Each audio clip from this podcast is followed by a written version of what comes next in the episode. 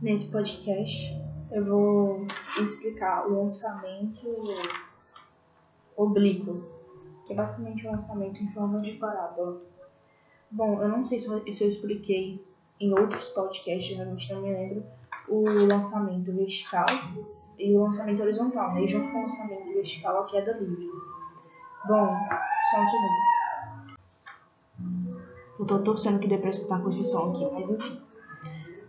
Em suma, o lançamento oblíquo ele é um lançamento de parábola, por exemplo, quando uma pessoa vai chutar uma bola em que ela descreve um, um o desenho da deslocamento dela é tipo uma parábola, entendeu? E basicamente eu vou dividir é, esse movimento oblíquo em dois movimentos, que é o movimento vertical e o movimento horizontal, que foi as duas aulas outras que eu estudei. No é, lançamento vertical, eu basicamente tenho que me lembrar do que? Do move. Ou seja, ali dentro do, do lançamento vertical existe a aceleração. Ou seja, eu vou usar as mesmas equações do move, né? Eu vou usar as mesmas equações. Então ali a, a, aceleração pode variar, pode, entendeu? Ela pode variar durante a trajetória, não é necessariamente constante a, a, a aceleração, né? A velocidade, porque senão era um move, mas é um move. Então, mais uma vez, eu vou dividir o movimento oblíquo em dois, o movimento horizontal e o movimento vertical. O movimento vertical é um move, então vou usar as mesmas equações do move. Agora, no movimento horizontal é um mu, então vou usar as mesmas equações do mu, que é basicamente velocidade igual a ΔS sobre ΔT, mas é claro que eu vou fazer algumas modificações. Bom, é, durante a trajetória oblíqua, é, o, o, o, o movimento na vertical, que é basicamente o movimento no eixo Y, ele vai variar. Então, ele, por exemplo, vai atingir a altura máxima quando a velocidade dele for zero. Então, vamos supor que ele começou com a velocidade 10, ou com a velocidade 20, e a gravidade tem a velocidade 10, né? Porque a gravidade, no caso, vai ser contra o movimento vertical de subida. À medida que ele vai. A cada segundo que ele sobe, o que é a gravidade? A gravidade é 10 metros por segundo ao quadrado, né? Que é a gravidade é um tipo de aceleração. Então, a cada metro, ele vai perder, se estiver subindo, 10 metros. E a cada é, segundo, né? Ele vai perder 10 metros. E a cada segundo na descida, ele vai ganhar 10 metros. Então, por exemplo, tem 20, começa com velocidade inicial 20.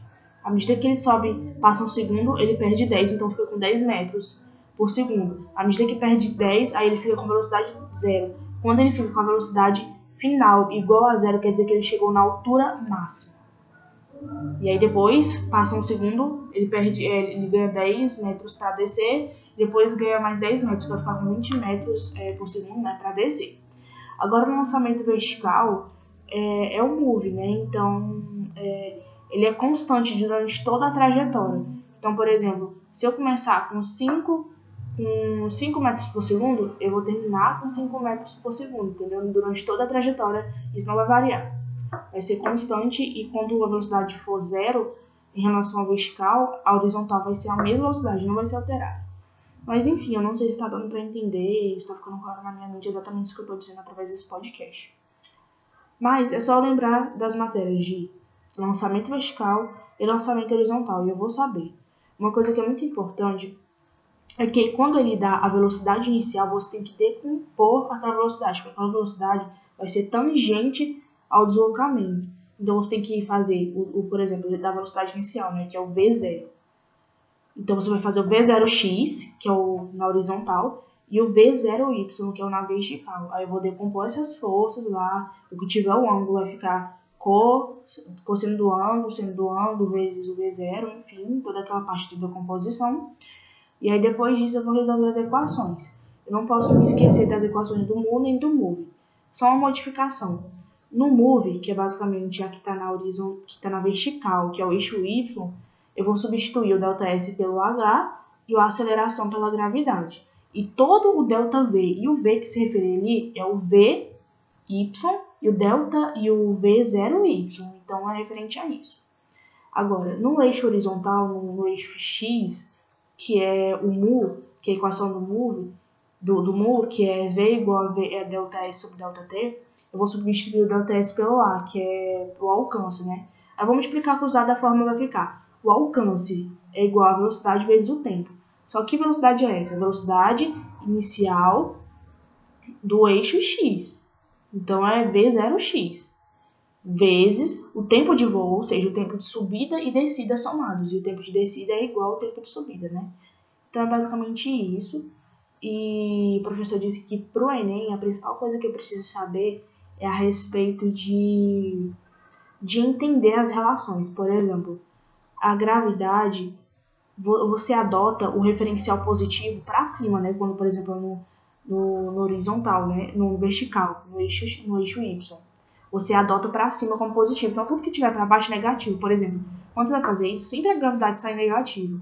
Isso é importante entender essa relação, é importante entender isso tudo. No Enem é bem pouco provável que cobre as fórmulas em si e os cálculos, mas é importante que eu entenda.